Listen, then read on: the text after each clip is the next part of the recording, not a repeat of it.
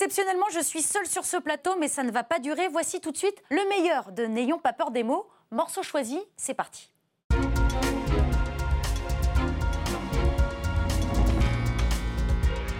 Je rentre dans des crèches, je tue des bébés blancs, attrapez-les vite et pendez euh, leurs parents. Clémentine Autain, qu'est-ce que, qu'est-ce que ça vous évoque, ces paroles?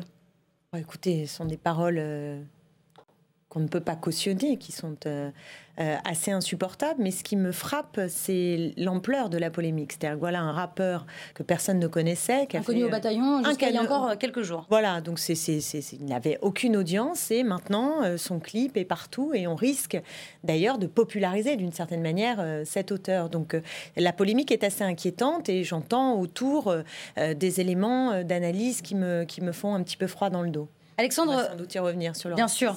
Alexandre Devecchio, est-ce que ça pose là aussi le problème euh, du, on, le voit, on le lit dans, un peu partout dans la presse depuis, du racisme anti-blanc? Est-ce qu'il existe vraiment ou est-ce que le racisme finalement n'est pas sécable? Il existe du racisme tout court bah, Il existe effectivement du, racisme tout court, mais on ne voit pas pourquoi euh, certaines ethnies euh, y échapperaient. Donc moi je ne suis pas pour les, les pleurnicheries et donc euh, je n'ai pas envie de parler de racisme anti-blanc comme j'ai pas envie de parler d'islamophobie, etc. Mais oui, ça existe, c'est quelque chose d'universel. Et après, moi je crois que si euh, ça fait réagir autant et euh, au risque de choquer euh, Clémentine Autain, c'est parce que ça fait écho à quelque chose de très profond dans la société française où on fait comme si il n'était pas connu, etc.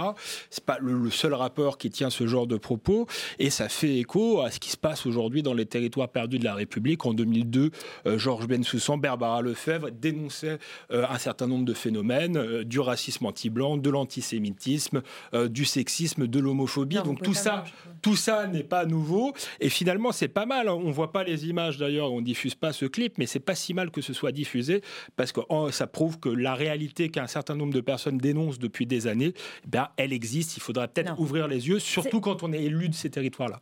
Vous voulez répondre, à ah, oui, oui, C'est le syndrome d'une société qui va mal ou c'est juste un fantasme, ce racisme anti-blanc Juste deux, points. Le premier, c'est qui a mis dans l'espace public cette notion de racisme anti-blanc? C'est un concept qui vient euh, d'une frange de droite extrême, d'extrême droite et de droite extrême.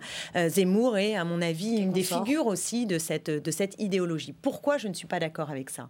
C'est qu'on fait mine d'oublier qu'il y a une histoire, euh, une réalité sociologique qui fait qu'il n'y a pas d'égalité. Il n'y a pas d'égalité. Pourquoi? Parce que historiquement, sociologiquement, ce sont des Noirs parce qu'ils sont Noirs, des Arabes parce qu'ils sont Arabes, et non pas des Blancs comme catégorie qui se trouvent opprimés, discriminés dans la société. Donc ça ne veut pas dire qu'il n'y a pas des actes ou euh, une ce qu'on voit dans, précisément dans, ce clip, c'est-à-dire mhm. d'un seul coup euh, quelqu'un qui renverse, qui fait mine de renverser les choses. Mais la réalité n'est pas En tout cas, c'est sa défense à lui. Le racisme, hein. c'est un système d'oppression. Est-ce qu'il y a aujourd'hui en France un système d'oppression à l'égard des Blancs? La réalité, c'est non. Alors, est-ce que des Blancs n'ont pas été dans l'histoire opprimés?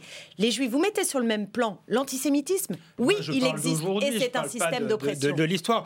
On peut aller jusqu'au bout quand même, parce que ce, monsieur prétend, admettons qu'il soit de bonne foi, qu'il soit pas raciste, et qui prétend renverser euh, les systèmes. Est-ce qu'aujourd'hui, très sérieusement, Clémentine Antin, est-ce qu'aujourd'hui on tue les Noirs en France, on appelle à les pendre non. Donc, c'est ce qui me gêne aussi dans votre discours, c'est que vous êtes dans une victimisation. vous enfermez les gens dans leur statut de victime historique depuis toujours. Je crois que c'est pas leur, leur, faire du bien. Je, crois que c'est nourrir leur ressentiment pour, pour toujours. Et, ce, clip est scandaleux parce qu'il n'y a pas de racisme d'État en France, il n'y a pas de système d'oppression des Noirs. Donc, il faut le dire, stop. Il y a du racisme quand même, vous êtes prêt à le reconnaître Il y a du racisme à l'égard des individus, il y a du racisme partout, vous l'avez dit. Il n'y a pas de phénomène ça existe, mais je ne crois pas que ce soit un phénomène systémique. il n'y a pas d'apartheid en France. On va, avancer un petit peu. Fabrice Dameda Non, mais non, non, Clémentine. Vous êtes historien, donc retour, retour un peu sur, l'histoire. Non, non, moi ce qui me frappe, pour le coup, mhm. c'est le, renversement des formes. Parce que lui, il dit, euh, j'ai dit ça, c'est une fiction pour une parodie, hein. Mais moi, je ne peux pas m'empêcher de penser, vous vous souvenez peut-être pas de, ce livre, mais qui était le livre de... Alors, William Luther Pierce, qui s'appelle Turner Diaries, le journal de Turner, et qui est une, utopie, en fait, dans laquelle les Blancs font un complot pour renverser le gouvernement aux États-Unis, puis conquérir la planète et liquident toutes les races. Et le moment clé de ce livre, c'est ce qu'on appelle le jour du pendu, où on appelle chaque Blanc à pendre son juif, son chinois, son noir. Et ce qui me frappe, moi, c'est que donc ça, c'est un livre de white suprémaciste, de suprémacistes blancs, qui appellent à pendre, et à l'inverse, ils fabriquent aujourd'hui des des gens qui veulent pendre de l'autre côté. Alors qu'on le dise, que ce soit une fiction ou pas, la question, elle est que c'est dans les têtes. Et ce qui me frappe, c'est que c'est la bêtise d'extrême droite qui passe de l'autre côté et qui, pour le coup, est redénoncée par l'extrême droite. Donc mmh. il y, a une espèce de, folie là-dessus. Quant à la réalité, elle devrait être dénoncée par tous les démocrates et tous les citoyens. On va avancer un tout petit peu. Parce que l'extrême droite la dénonce qu'il ne faut pas la dénoncer. Oui, mais Alexandre, Alexandre c'est dénoncé, mais en même temps, il ne faut pas faire les idiots utiles et ne pas se rendre compte à qui ça sert. Là, en l'occurrence, un peu de lucidité, c'est ce que vous dites. Vu des théories et des pratiques politiques dans l'histoire et dans la réalité sociale qui font que les blancs sont opprimés. Quand, par exemple, il y a eu les juifs polonais, vous mettez sur le même plan l'antisémitisme. Je parle des quartiers aujourd'hui et je, vous dis qu'il y a des juifs aujourd'hui en banlieue qui ne peuvent pas mettre leurs enfants à l'école publique. Oui, il y a de l'antisémitisme, c'est ce que je suis en train de vous dire. L'antisémitisme, oui, le racisme anti-blanc. Le racisme, ce n'est pas qu'un problème de domination. Le racisme, c'est un problème de préjugés. Et il y a des préjugés anti-blancs. On ne va pas dire le contraire non Alors, je vous vois bien silencieux, Philippe Tesson. Qu'est-ce que, qu'est-ce que ça vous évoque tout cela général, c'est difficile de parler. non, non, mais je vous donne la parole. Je vous la donne officiellement. Tout le monde vous écoute. Je préfère être silencieux parce qu'on n'aura pas entendu les gens qui auront parlé avant moi. Comme je vais parler seul pendant trois minutes puisque vous m'y autorisez. Absolument, absolument. On m'entendra. Vous avez la parole, Monsieur Tesson. Comme d'habitude, on commence un débat. Comme d'habitude, j'étais sûr d'ailleurs de ce qui allait se passer. Dans la seconde qui suit, on passe à côté du vrai problème. Quel est-il? Quel est-il le vrai problème avec bonheur à cet égard la dialectique que je connais bien et qu'à beaucoup d'égards j'apprécie parce que j'ai l'esprit très large et puis parce que ça m'amuse, de Clémentine Autain. Euh, voilà, nous parlons, nous avons un sujet qui est le racisme anti-blanc et dans la seconde qui suit, nous passons au racisme anti-noir. Dès la première seconde, euh, Clémentine nous dit Mais qui a inventé le, racisme anti-blanc? C'est bien sûr, c'est la droite. C'est-à-dire immédiatement, on met en cause l'ennemi, l'adversaire. Vous voyez, c'est immédiatement. Euh, Est-ce qu'il existe Je réponds à ça qui a inventé le racisme euh, anti-blanc, c'est la gauche. Euh, C'était. Oula, oula, Philippe. Alors, c'est-à-dire, précisez votre pensée, monsieur Desson. Ouais, bah, c'est quand même très clair. Euh, je, trouve.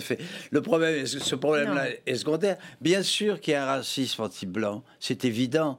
Et bien sûr qu'il y a eu et qu'il y a encore un racisme anti-noir. Il a dit, Fabrice, tout ça est chevillé au cœur de la culture, de l'opinion depuis, depuis, depuis toujours. C'est dans les têtes, hein, c'est ça. Hein. Mais c'est pas, c'est pas le vrai sujet. Le vrai sujet, c'est jusqu'où aller trop loin, si je puis dire.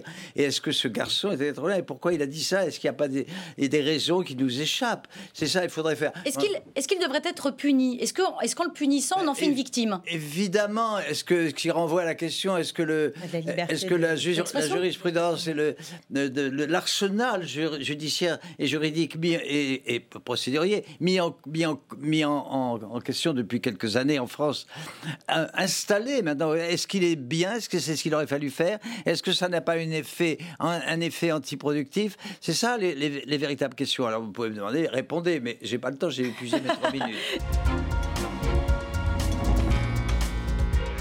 Députés euh, de la France insoumise qui ont choisi de lui dire au revoir avec vous le voyez avec des pancartes.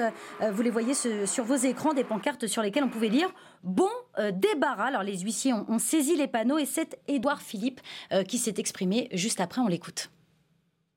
La pire des choses, lorsque on a l'honneur ou lorsqu'on a eu l'honneur de diriger un gouvernement, c'est de susciter l'indifférence. Et compte tenu de la chaleur des réactions soit très dure, soit très élogieuse, soit très respectueuse, qui se sont exprimées dans cet hémicycle lorsque votre nom a été évoqué, je crois pouvoir dire, monsieur le député, que vous n'avez jamais suscité l'indifférence. Il n'a jamais suscité euh, l'indifférence, déclare euh, Édouard Philippe. C'est ce qu'on euh, ce retiendra, Jonathan Boucher-Peterson, de ces 30 années finalement passées dans la vie politique Non, c'est plutôt une personnalité basée sur le, sur le fracas que sur le, rassemblement. après, c'est sûrement une qualité de ne pas susciter l'indifférence, c'est bien aussi d'être majoritaire dans son camp parfois. Donc c'est un peu toute la difficulté du malentendu entre, entre Manuel Valls et une grande partie de la gauche au-delà du fond. C'est qu'il s'est retrouvé en situation dans l'équipe de François Hollande à prendre le poste de Premier ministre. Déjà ministre de l'Intérieur, ça, a posé question. Et de fait, lui avait une vision très tranchée des choses. Pour le coup, on peut au moins lui, lui faire le crédit de, la transparence. Hein, cette idée qu'il y avait des gens avec qui il avait plus envie de se considérer de la même famille politique, il l'a toujours porté au sein du PS. Il a toujours été minoritaire au sein du PS. Il a réété quand il y a eu euh, la primaire socialiste. Euh, voilà, après, on, on, garde de Manuel Valls, oui, quelque chose d'une forme de, de, rectitude. Donc après, d'un Premier ministre à l'autre, c'est assez républicain d'avoir des mots sympathiques. Il y en avait déjà eu à, à l'émission politique. De fait, c'est vrai qu'au-delà de la République en marche, c'est toujours difficile de qualifier les gens. Il y a plus d'applaudissements du côté de la droite que du côté de la gauche. C'est le moins qu'on puisse dire. Et vous, Eugénie Bassier, vous êtes indifférente à son départ ou, pas? Euh, Moi, j'ai jamais eu une immense sympathie pour Manuel Valls, euh, mais je, constate qu'il suscite une haine absolument inouïe. Euh, c'est un des hommes politiques qui suscite vraiment la. J'allais y venir. Est-ce qu'il y a un peu de Valls bashing Bien sûr qu'il y a du Valls bashing et c'est assez inouï. Et moi, je pense que ce n'est pas sans lien avec son combat, enfin très républicain, qui crispe certains, notamment à gauche et à l'extrême gauche, et notamment sa défense d'Israël, hein, qui est pour certains insupportable. Non, mais ça faut le dire, c'est pour ça qu'il suscite une haine aussi intense. Au sein du Parti Socialiste, je suis pas sûr que ce soit le point de vue. Et le fait, et les pancartes euh, des Insoumis sont absolument minables, je veux le dire, parce que l'Assemblée, ce n'est ni euh, une cour de récré, ni la rue. On ne sent pas des pancartes dans l'Assemblée. Justement, c'est un lieu où l'on débat, où l'on s'exprime, et on peut faire un discours contre Manuel Valls, on peut le contester politiquement, mais ce n'était pas le lieu pour faire ça. Et encore une fois, c'est pas ma tasse de thé, euh, Manuel Valls, mais il, les Insoumis ne font que le rendre sympathique à ceux qui ne l'apprécient pas. Jean-Luc Manot, il y, y, a du Valls bashing? Oui, bien sûr, il y en a toujours eu, mais. Euh, il, a, toujours suscité euh, ça? Il y a surtout là, à l'Assemblée. Hein. Il y a un moment à l'Assemblée nationale avec les pancartes minables. C'est parce que autour de la, voilà, on peut faire ce qu'on veut, on peut combattre, on peut, mais c'est pas le moment de faire ça. L'Assemblée, c'est pas le lieu de faire ça. C'est pas l'écho, c'est pas l'écho aussi de ce que pensent peut-être euh, certains Français? Non, mais peut-être. Mais enfin, à l'Assemblée nationale, c'est pitoyable de traiter comme ça quelqu'un, euh, quelqu'un qui, qui, s'en va et qui a servi son pays. On est en désaccord avec lui. On peut ne pas, ne pas, pas l'apprécier. Je, je trouve que Val, c'est un parcours d'homme libre. Et c'est jamais simple en politique d'être libre, c'est-à-dire de dire à chaque étape ce qu'on croit, y compris en s'exposant à être minoritaire dans son parti, à représenter. Maintenant, je, regarde sur le Parti socialiste et je me dis que malgré tout, l'idée que le Parti socialiste tel qu'il allait, la social-démocratie telle qu'elle évoluait, allait à l'échec et qu'il proposait une alternative, il avait sans doute pas tort et l'histoire ne lui a pas donné tort. Messieurs, dames, la température va grimper, les océans vont déborder et avec eux, tout un ensemble euh, d'êtres vivants sont voués à disparaître. Je reviens sur euh, vraiment l'impact euh, du réchauffement climatique. Vous allez découvrir ces, quelques chiffres. si on arrive à limiter la hausse à 1,5 degré, on aurait une hausse du niveau de la mer de 70 cm en 2100, alors que si on, a une hausse de 2 euh, degrés, c'est le, second panneau qui s'affiche, on a carrément une disparition des récifs euh, coralliens à 99% d'ici 2100. Euh, Et pourtant, malgré ces chiffres, Pierre Jacquemin, j'ai l'impression que le message ne passe pas. C'est anxiogène. Bien sûr que c'est anxiogène parce que c'est quand même la question de l'humanité qui est en jeu aujourd'hui. Mais au-delà de la question d'anxiogène, il faut encore une fois savoir ce que l'on veut. Soit effectivement, encore une fois, on prend les choses maintenant à bras le corps, on écoute les scientifiques, on écoute les recommandations et on cesse de mener des politiques qui ont un impact grave sur l'écologie et y compris d'ailleurs chez nous, mais y compris euh, dans le sud, là où on a exploité aussi les terres. Il faut quand même se rendre compte qu'il y a des, euh, zones qui sont totalement infertiles aujourd'hui en Afrique. Il y a des zones qui commencent où la chaleur commence à augmenter. Tout le Moyen-Orient est menacé euh, de disparition d'ici quelques années. C'est pas une fable, c'est pas une fiction je raconte, c'est des scientifiques qui l'expliquent. Je dis pas que c'est à eux de prendre le pouvoir. Ce que je dis quand je parle d'Emmanuel Macron, Philippe Tesson, c'est qu'à un moment donné, il faut qu'il y ait une prise de conscience politique. Et la prise de conscience politique, c'est des actions. C'est un investissement sur l'énergie renouvelable, c'est un investissement sur l'économie de la mer, c'est un investissement sur la question euh, du nucléaire et comment on change l'énergie nucléaire en énergie renouvelable. C'est des engagements. La politique peut changer la donne. Engagement, engagement politique ou engagement aussi personnel à chaque citoyen de faire quelque chose? Alors, le, problème, alors, le problème c'est que l'engagement personnel, l'engagement personnel, c'est quand même pas beaucoup par rapport à, à toutes les pollutions industriels ou d'État, etc. Donc que, chacun fasse sa part, je, suis tout à fait pour euh, trier ses déchets. De toute façon, nos enfants seront bien plus écolos que nous, et eux, ils savent déjà, ils se posent même pas la question de est-ce qu'il faut trier les, déchets. Donc là, on va vers une sorte d'amélioration de l'espèce, c'est déjà, déjà ça. Je pense qu'il y a un vrai problème avec l'écologie, c'est que c'est culpabilisant. C'est culpabilisant, effectivement, anxiogène, comme vous le disiez. Parce que comment ça se fait que les écolos qui crient ça dans le désert depuis 40 ans aient aussi peu d'audience? Mm-hmm tout leur donne raison depuis. Mais pourquoi parce que euh, parce que c'est parce qu'on les a traités d'apo- d'apocalyptologues. Et dès qu'à chaque fois ils disaient quelque chose, ils disaient ah oui mais alors attendez vous êtes en train de nous dire qu'on va tous mourir. Franchement c'est pas très engageant. C'est vrai, c'est pas très engageant, mais ils ont quand même raison. Et là maintenant on est au bord du gouffre, on dit ah dites donc faudrait quand même songer à freiner. Bah ouais mais peut-être il est peut-être peut-être il est trop tard.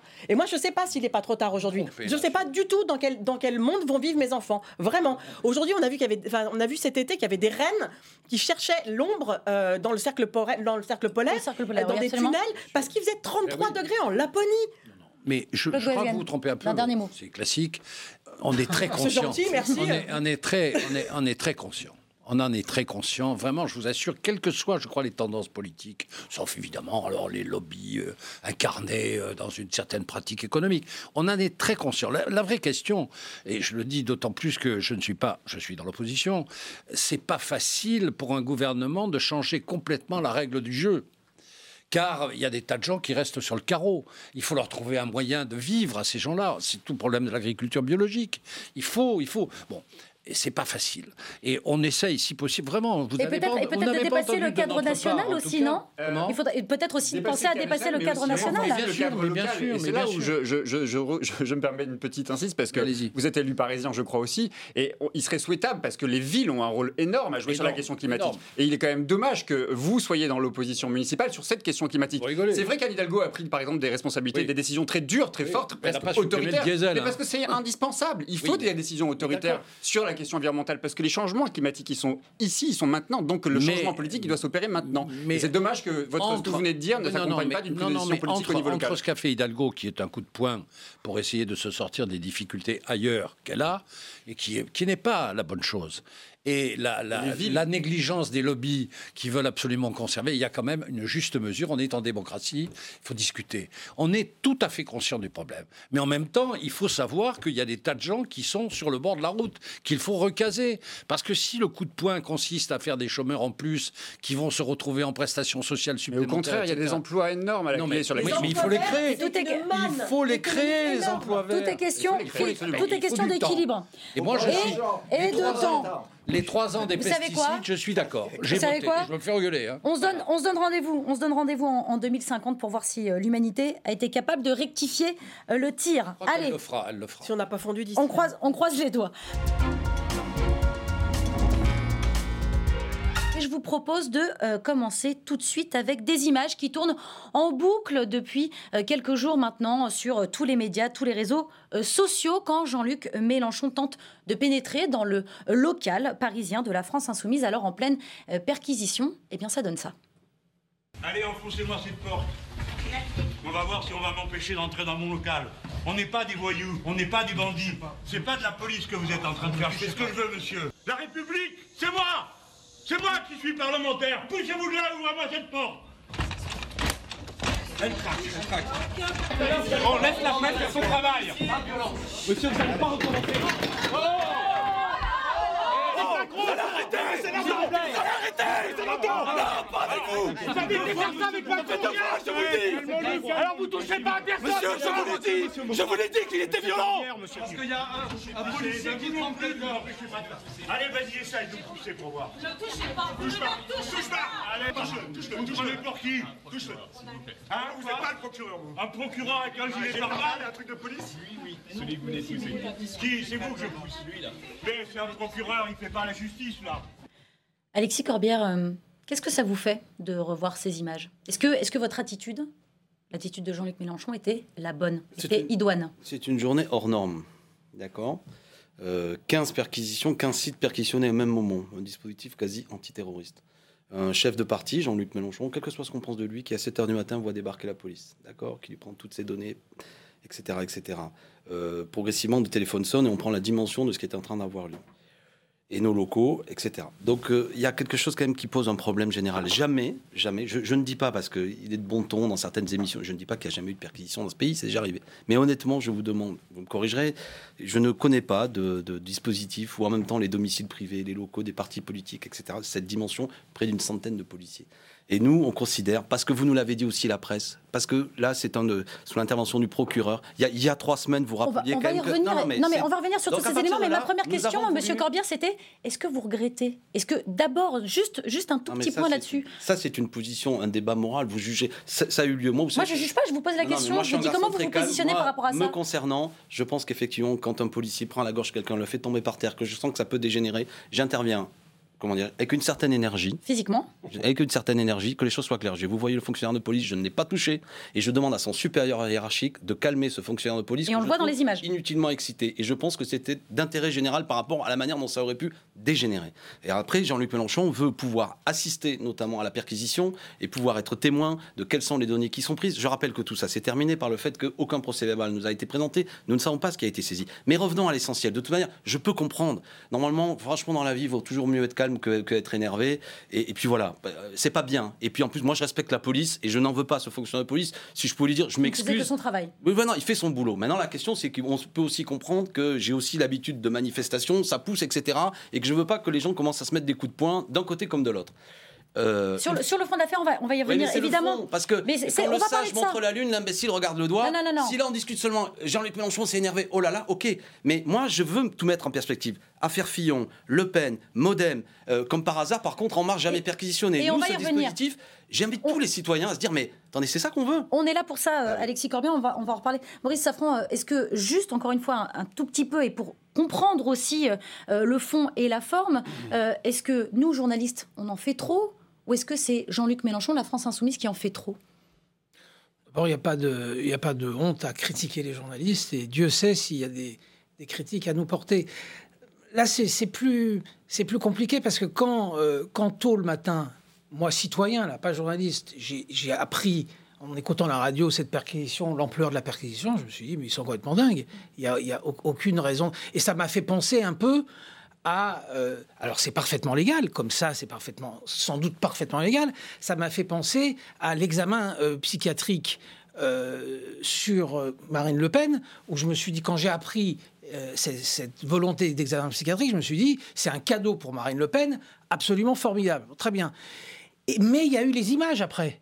Et, et ce qui, ça, pour ça, je, je suppose que pour la plupart des, des Français, ça a retourné la situation. Parce qu'effectivement, euh, voir Alexis Corbière. Alors, c'est pas parce qu'il est là, il. Euh, c'est Al- Al- Alexis Corbière, c'est une des grandes révélations de la scène politique française depuis quelques années. C'est une des rares révélations de la scène politique française. Le voir dans cet état-là, c'est vrai que ça m'a surpris. C'est pour le moins voilà. Et je crois qu'il y a une vraie contradiction entre le fond du dossier, où ils ont peut-être raison, ça faudrait qu'on aille plus loin, et ces, ces scènes qui tournent en boucle, c'est le problème de l'info continue.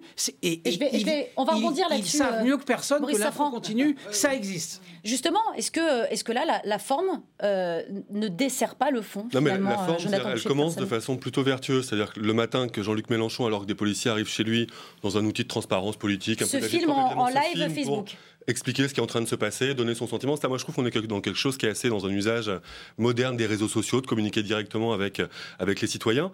Après, c'est plus la, façon de, débarquer là-bas, où on sent qu'il y a quelque chose qui vous dépasse en termes de, passion. Et on peut peut-être le comprendre, parce qu'effectivement, le déploiement, il est inhabituel, il interpelle. Il y a des coups de fil, on, vous vous rendez compte de l'ampleur au, au fur et à mesure de la matinée.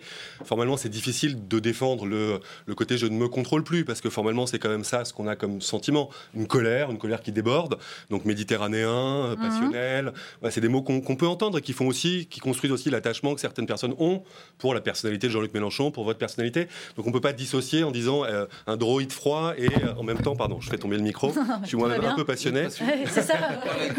pas d'énervement sur ce plateau. Non, voilà, donc je pense qu'il y avait une façon. C'est plus, après, c'est toujours facile de juger, mais il y avait une façon de poser ces questions légitimes sur dans quel cadre ça se fait, est-ce que c'est la bonne ampleur, quelles questions sont posées. Après, vous utilisez l'expression de euh, voilà, on regarde, la- on pointe la lune, on regarde le doigt. On peut refaire le même reproche, c'est-à-dire est-ce que le vrai sujet, c'est pas les sujets qui sont posés en termes d'usage des parlements, des assistants, en termes de financement de la campagne, en termes d'organisation du financement de la campagne? Peut-être qu'il s'agit juste de clarifier, et c'est l'enjeu de l'enquête. Donc c'est vrai que là. Tout le monde en a peut-être fait trop. C'est-à-dire que la- le déploiement est excessif. La réaction, moi, Le- je le pense, vous dessert, ouais. même si elle vous ressemble assez. Euh, Charlotte euh, Dornelas. moi, j'ai commencé euh, cette séquence, on va dire, Mélenchon, en pensant que ça allait le desservir. Et plus je l'écoute, euh, moi, je suis sûre de ça. Parce qu'il y a quand même une phrase là qui a retenu mon attention, que je n'avais pas forcément notée, en tout cas pas avec cette force-là. C'est quand Jean-Luc Mélenchon arrive et qui dit On n'est pas des voyous. Mhm. Et là, en fait, on comprend que la violence, elle, a primé, en fait, la réaction de Jean-Luc Mélenchon. Et elle devient beaucoup plus naturelle, la violence de Jean-Luc Mélenchon. L'ampleur de la perquisition est surréaliste. Et moi, la seule chose à la fin, sur la forme un peu que je pourrais reprocher à Jean-Luc Mélenchon et que je ne vous reproche pas, parce que vous venez vous de le faire. C'est, je me souviens, au débat l'année dernière, euh, au moment de la présidentielle, où euh, la journaliste avait dit oui, il y a des affaires qui touchent certains d'entre vous. Et Jean-Luc Mélenchon avait répondu à votre pudeur de gazelle, moi, pardon, mais les affaires, elles ne me touchent pas. C'est Monsieur Fillon et Madame Le Pen. Et Marine Le Pen avait répondu à ce moment-là, attention, ça pourrait venir. Et Jean-Luc Mélenchon s'était marré. Et c'est plus ça que je reproche à Jean-Luc Mélenchon, c'est aujourd'hui de dire, eh ben oui, euh, il y a une question sur la politisation de la justice qu'il dont il niait la possible existence il y a encore six mois. Je reviens sur, ce que vous dites, et vraiment prenez-le sincèrement euh, parce que je l'ai dit devant l'Assemblée nationale, j'avoue que la perception que j'avais de l'affaire Fillon aujourd'hui est différente hmm. que, celle que j'avais pendant la campagne présidentielle. Non pas que la, la, presse doit travailler, la justice doit passer, mais 18 mois plus tard, aucune décision de justice n'a été rendue. Mm -hmm. Pour les Français. Pourquoi non, ça devrait aller plus vite quand c'est un politique c'est pas une question. Sinon, ça déforme tout. J'entends l'argument. La justice va au même rythme. Jonathan, le prenez bah pas. Mais réfléchissons tous ensemble. Sinon, c'est complot, quoi. Non, mais peut-être. Mais tout de même, est-ce qu'on peut pas tranquillement réfléchir à ça? Hein, est-ce qu'on peut, par exemple, nous, c'est pas un juge d'instruction. C'est un procureur. C'est un procureur. Donc un juge d'instruction, quand même, ça permet que les avocats aient, la possibilité quand même de voir le dossier. On peut imaginer même une collégialité d'une instruction, notamment le président aujourd'hui de l'Assemblée nationale, et je ne souhaite aucun mal, mais il y a trois juges d'instruction. Parce que quand on touche à des partis politiques, c'est un peu sensible. Quand on touche à des journalistes, c'est sensible. Quand on touche à des avocats, c'est sensible. Alors on peut me dire, oui, vous voulez des gens qui... Non, non, à l'inverse, je dis qu'une société démocratique... On de l'argent euh, public, c'est sensible aussi. Alors attendez, tout à fait non, normal. Alors j'aimerais répondre à ça.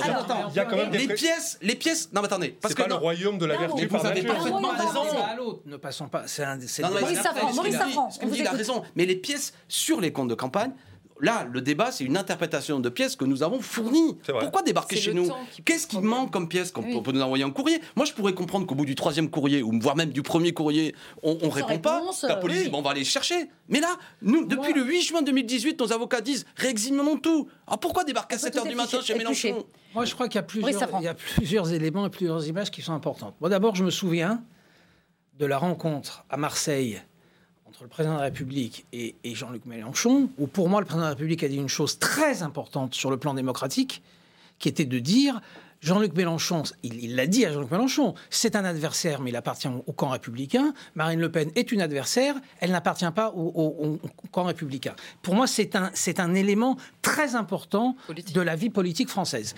Et j'ai toujours, un peu de, de difficulté euh, quand je vous entends partager euh, les analyses euh, de la partie la plus dure de la droite sur les affaires, sur, sur Fillon, tout d'un coup. Ça, ça m'inquiète un peu. Mais, mais l'argument, là, le, le, le, problème. Je termine. Ce que je dis, c'est que 18 mois plus tard, aux conditions de justice oui. rendues et indiscutablement financières. C'est toujours très long, ça la pose question. Ouais, mais ça pose question. Mais, mais, mais la question, mais la question Fillon n'avait pas.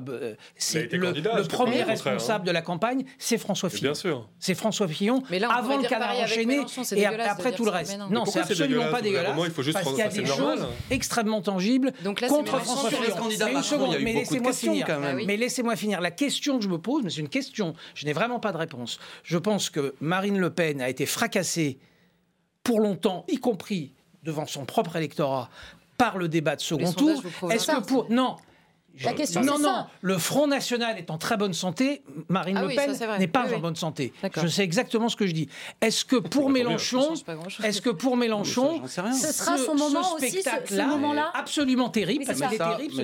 Est-ce que c'est pas une fracture Est-ce que c'est pas une fracture pour Jean-Luc Mélenchon C'est ça la question que je pose. Ça fait trois jours que je réfléchis à ça. Alors de bonne foi, je n'en sais rien. Bah ce que je peux vous dire, c'est qu'il y a deux effets. S'il parle aux gens en colère, a priori, ça parle aux gens en colère. Non, mais pas seulement en colère. Mais je connais beaucoup de les fâchés, pas les fachos, enfin, non, cette expression-là. Oui, oui, oui, non, mais même seulement, je vous assure que ça crée un effet de beaucoup de gens, beaucoup d'amis qui trouvent que c'est anormal. Oui, mais... Et d'un point de vue militant, je vous, vraiment, toute bonne foi, il y a des rassemblements, beaucoup de gens. Ça renforce la base. Oui, puis les gens se disent qu'est-ce que, que mm. Il est évident que ceux qui ne nous aimaient pas, on l'a. Nombre d'arguments pour dire vous êtes des dingues, mais franchement, quand je relis sur les, réseaux sociaux, généralement, ce pas des copains précédemment. les précédemment. Les sociodémocrates que vous devez récupérer pour être élu la prochaine fois, eux comment je bien sûr que la base Maurice, est, renforcée. le, 21 juin 1973 la Ligue communiste va balancer des cocktails Molotov sur la police. va casser la figure à 10 policiers. Alain Crivine est convoqué par la police d'accord? Et il y a François Mitterrand Edmond Maire et les gens qui vont l'accompagner. Hmm et en disant notamment qu'il s'oppose aux perquisitions des locaux politiques. Que chacun ait en mémoire. En 79, mmh. Sous... la police intervient, fracasse à coups de hache la porte du Parti Socialiste, en 2013, les socialistes,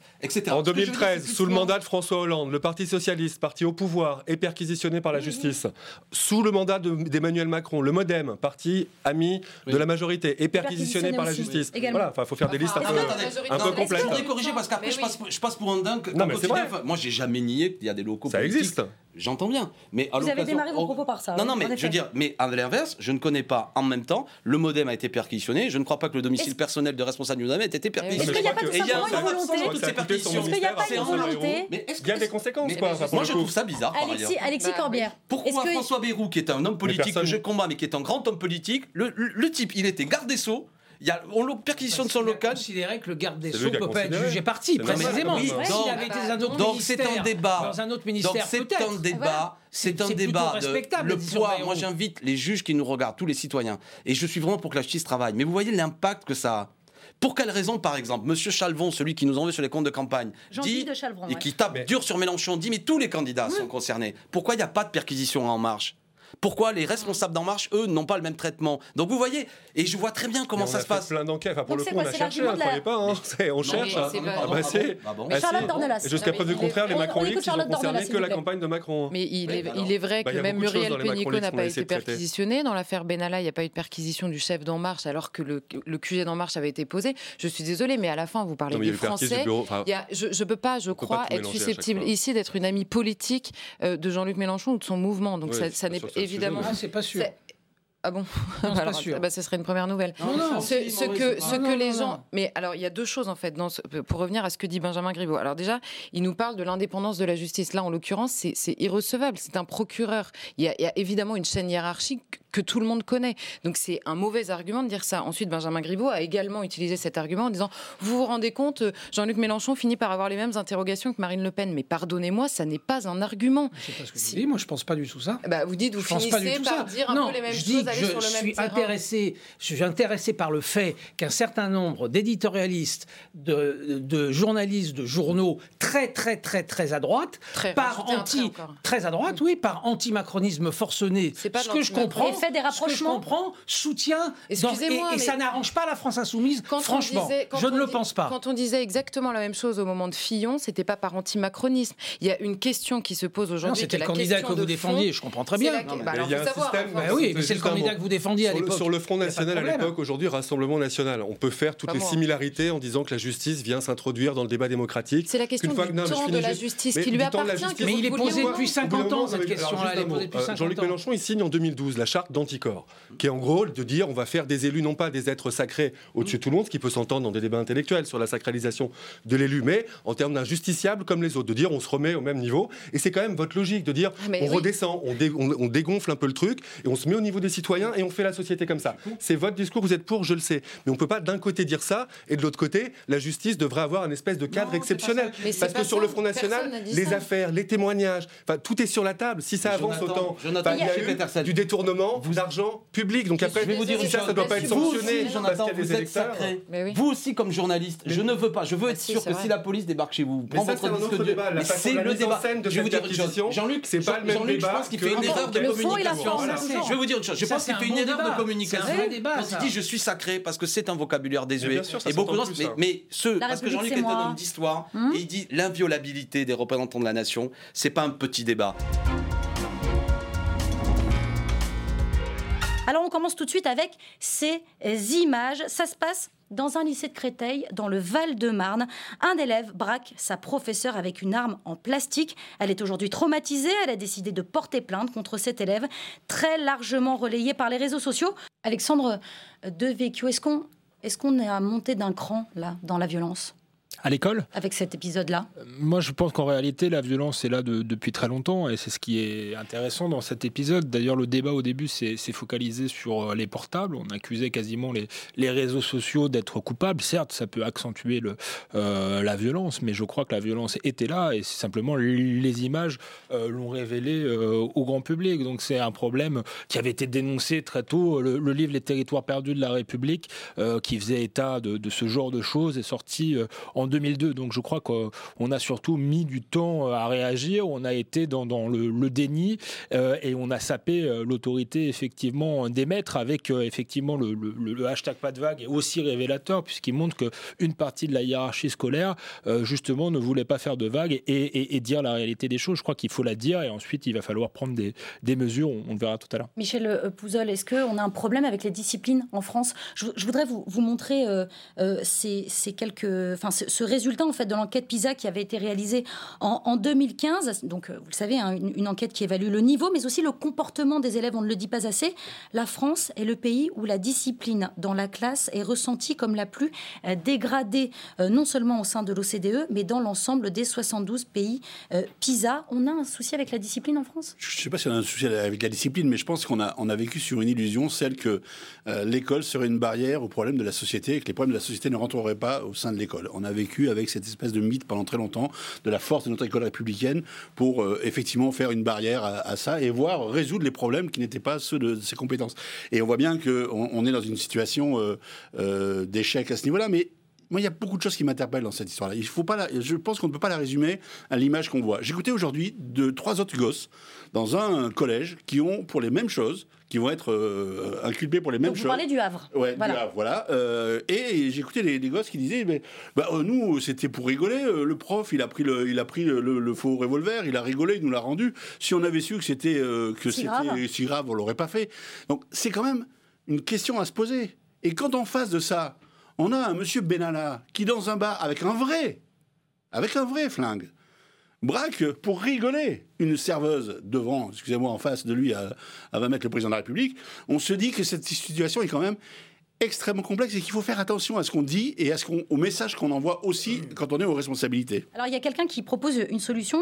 euh, c'est un député Les Républicains, il s'appelle Éric Ciotti. Alors, il repropose une solution qu'il avait déjà euh, proposée. Il, réc- il réclame hein, le rétablissement de sa loi. Vous regardez euh, euh, là, actuellement, à l'image, ce tweet. Je demande à Jean-Michel Blanquer euh, de rétablir la loi Ciotti permettant de supprimer les allocations familiales aux parents d'élèves perturbateurs qui troublent le fonctionnement des établissements scolaires. J'ai redéposé ma proposition de loi en ce sens. Stéphane Pocrin, c'est une bonne solution ou pas? C'est une solution dont je crains qu'elle ne soit totalement inopérante.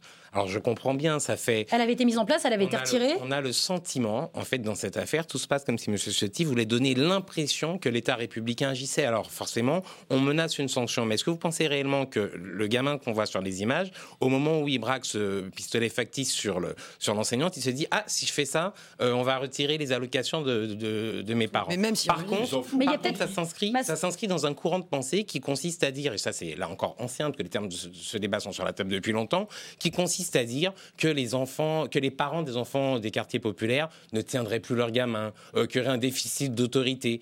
Quand on a entendu un certain nombre de gens de la, de la droite dure, par exemple, euh, euh, se choquer du fait que l'école essayait d'éduquer les enfants dès leur plus jeune âge à la lutte contre les discriminations homophobes, par exemple, on ne vous a pas entendu à ce moment-là dire que l'école de la République, oui, elle devait défendre un certain nombre de valeurs. En parle depuis le début, on parle de Donald Trump.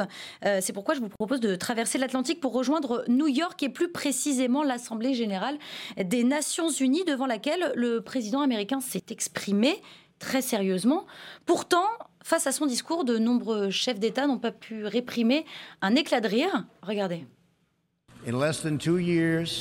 En moins de deux ans, mon administration a accompli plus que presque n'importe quelle autre administration dans l'histoire de notre pays.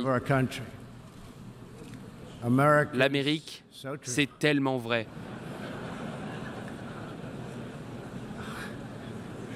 didn't expect that Je ne reaction, m'attendais pas à cette réaction, mais ça va.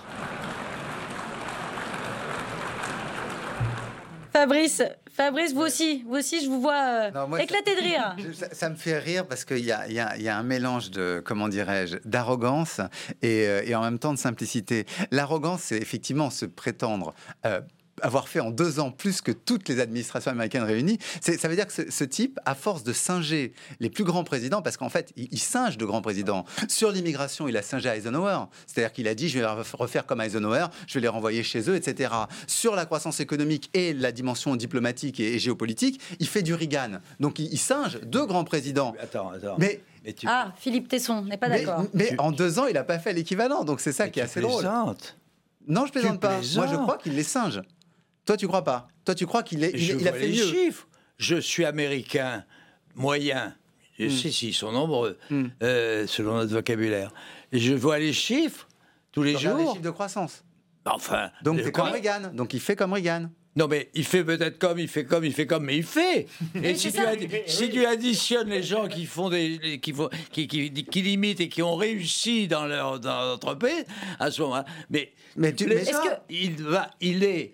Je suis d'accord, à- il va être à réélu, beaucoup on est d'accord. d'égards, on peut affirmer aujourd'hui qu'il a une chance d'être réélu. Oui, on est d'accord. Et légitimement, je veux dire démocratiquement. Mais enfin, tu Mais vois c'est les un peu chiffres encore aujourd'hui. Toi, tu le trouves Bah, pas prétentieux par rapport à Reagan mais je m'en fous. Reagan, il a réussi à Il- démonter l'Union soviétique. m'en Toi, ça te fous. paraît, Il toi, ça te est- paraît rien, arrête. quoi. Il est ce qu'il est. Je m'en fous. Il Reagan est, il est c'est les odieux. Il est ridicule. Il est tout ce que tu veux. Mais je m'en fous. C'est pas important, ça. Qu'est-ce qu'on en a à foutre Qu'est-ce que vous voulez dire, Philippe Tesson? C'est que l'Amérique est plus riche que jamais aujourd'hui, c'est enfin, ça? Vous voyez les chiffres quand même. La croissance, Wall Street le, est très le élevé, le taux de chômage est les- très bas. Les études d'opinion, la 4% politique industrielle, euh, la politique commerciale. Enfin, il est en train de baiser. Excusez-moi, je suis vulgaire, mais Oui. enfin, ça a un sens la vulgarité. La Chine qui va. Ah non, faux. Alors, pour le mais coup, tu le vas défi- voir. déficit Mais commercial. la Chine est en- mais la Mais- Chine- la est endettée. Mais s'il veut avoir une production industrielle, ça va la être dur de la baisser. Mais la Chine est endettée comme pas permis. Non, les États-Unis sont endettés comme pas permis. Ah bon, et, Et le- alors, et le écoute, je n'ai pas les chiffres en tête, mais on peut peut-être les avoir si vous voulez Et le créancier, de c'est la Chine. recommandation. Mais enfin, la Chine, se- excuse-moi, la Chine est puissamment endettée. Et, je, et Reagan, je ne dis pas qu'il a des raisons de triompher, mais en vrai, il a des raisons d'être optimiste. Et peut-être que c'est ça, je- peut-être que c'est ça, je, me suis trompé. T'as dit- Peut-être que mais c'est- Alexandre- Alexandre de Vecchio. Peut-être que c'est, peut-être que c'est. Allez-y, permettez-vous. Non. Si, si, si, si. Non, j'ai dit Reagan pour euh, Trump. Euh, C'est pas grave. On avait suivi votre pensée, Et peut-être que ces singeries font partie de son arsenal médiatique, stratégique. De sa communication, de sa- Enfin, la sa stratégie et de nature. Mais quand même, mais quand même. Alexandre On en de Vecchio. reparle dans- dans- Il a, il a raison d'être fier de son bilan et de Non, pérorer un mais peu. je vais, je vais peut-être faire hurler, mais je le trouve très sympathique. Oui, il peut- on, on se moque de lui, on le prend pour un plouc, pour un beauf, tout ce que vous voulez. L'ONU se gosse, bon, il le prend plutôt bien, il dit ça va, etc. Et il il a raison d'être plutôt content de lui. Puis effectivement, les, les chiffres lui donnent raison. C'est quand même un homme qui ne devait pas être élu, enfin qui devait même pas faire un tour de piste à la primaire. Ensuite, il a gagné la primaire. Ensuite, on a dit oh là là, il va s'effondrer. Et ensuite, il devient président de la, la- la Répu- de- des États-Unis. On dit qu'on va le destituer.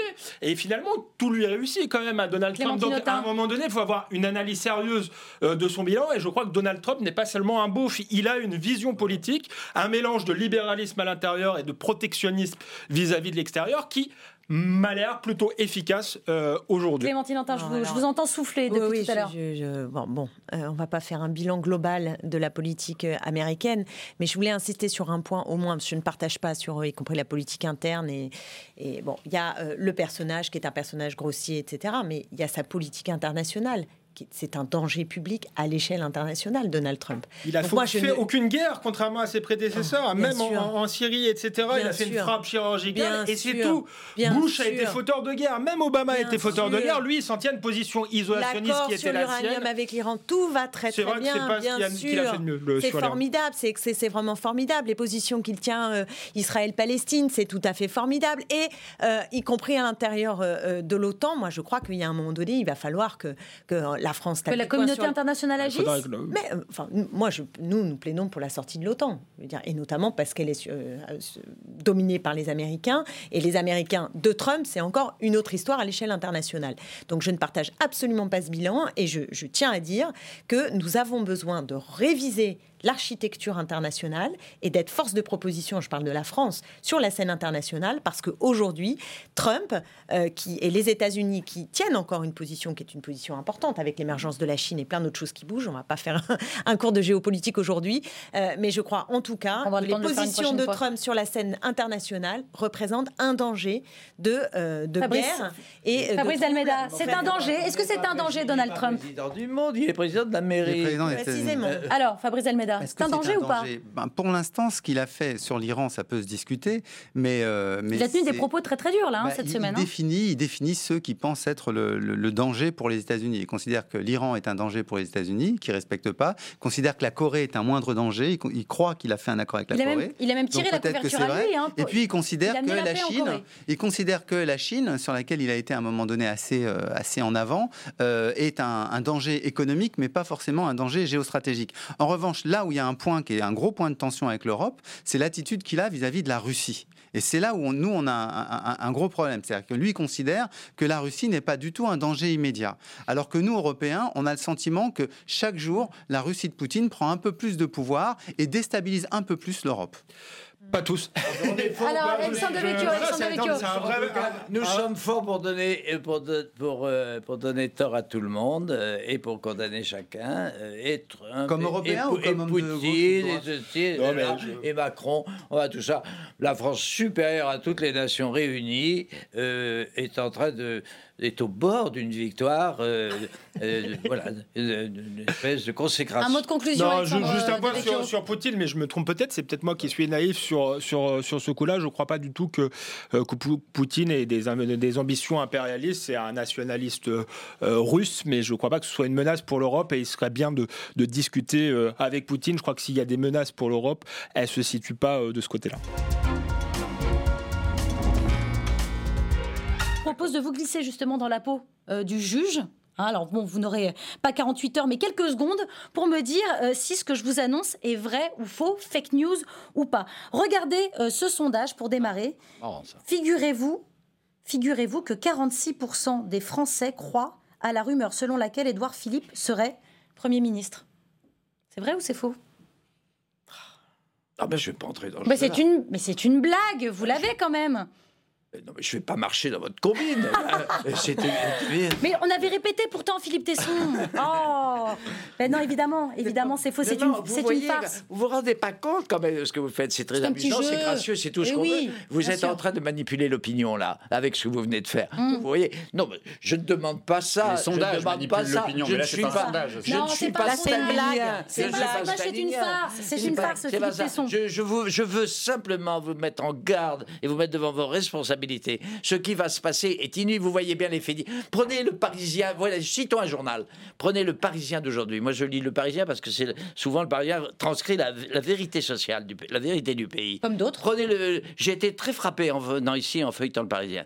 Les informations que j'ai lues aujourd'hui dans le Parisien sont épouvantables. Euh, Regardez, c'est dommage. On le- on regardera. Euh, regardez, c'est dommage.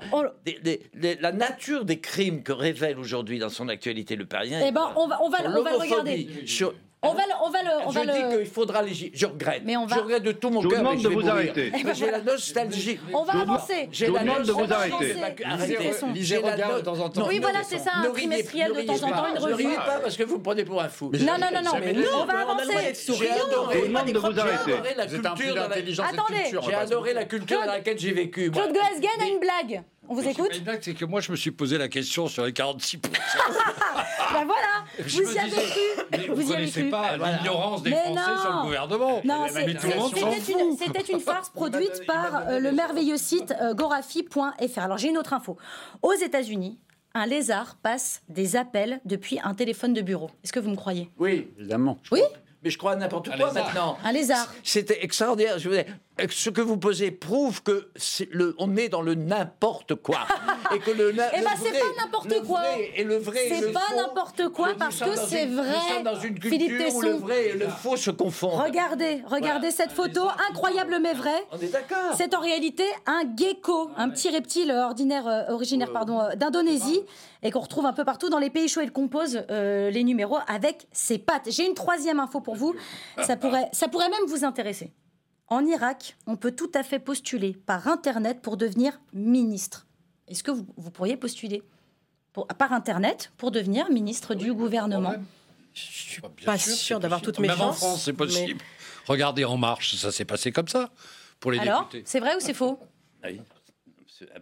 Et alors Ça doit Eh bien, c'est vrai. Ben ouais, eh bien c'est vrai. Le futur chef du ça gouvernement sera de plus irakien en plus souvent ça, vous verrez. a mis en ligne un site permettant aux Irakiennes et Irakiens âgés de plus de 30 ans de proposer leur candidature. Le futur chef du gouvernement, Adel Abdel C'est comme chez nous, ils se battent pas pour y aller. doit, non, il doit ça. présenter d'ici le 1er novembre une liste de ministres. Et vous avez raison, Aude Rossigneux, Ah, sous peine de Non, renoncer à son poste de. Premier ministre. Alors il a besoin de recruter très vite euh, du monde. Un plan, un plan euh, de Theresa May, parce que figurez-vous qu'elle a un plan pour euh, sortir euh, de l'Europe et pour convaincre ses soutiens, eh bien figurez-vous qu'elle a eh ben, elle a dansé devant le tout dernier congrès du Parti conservateur. Regardez.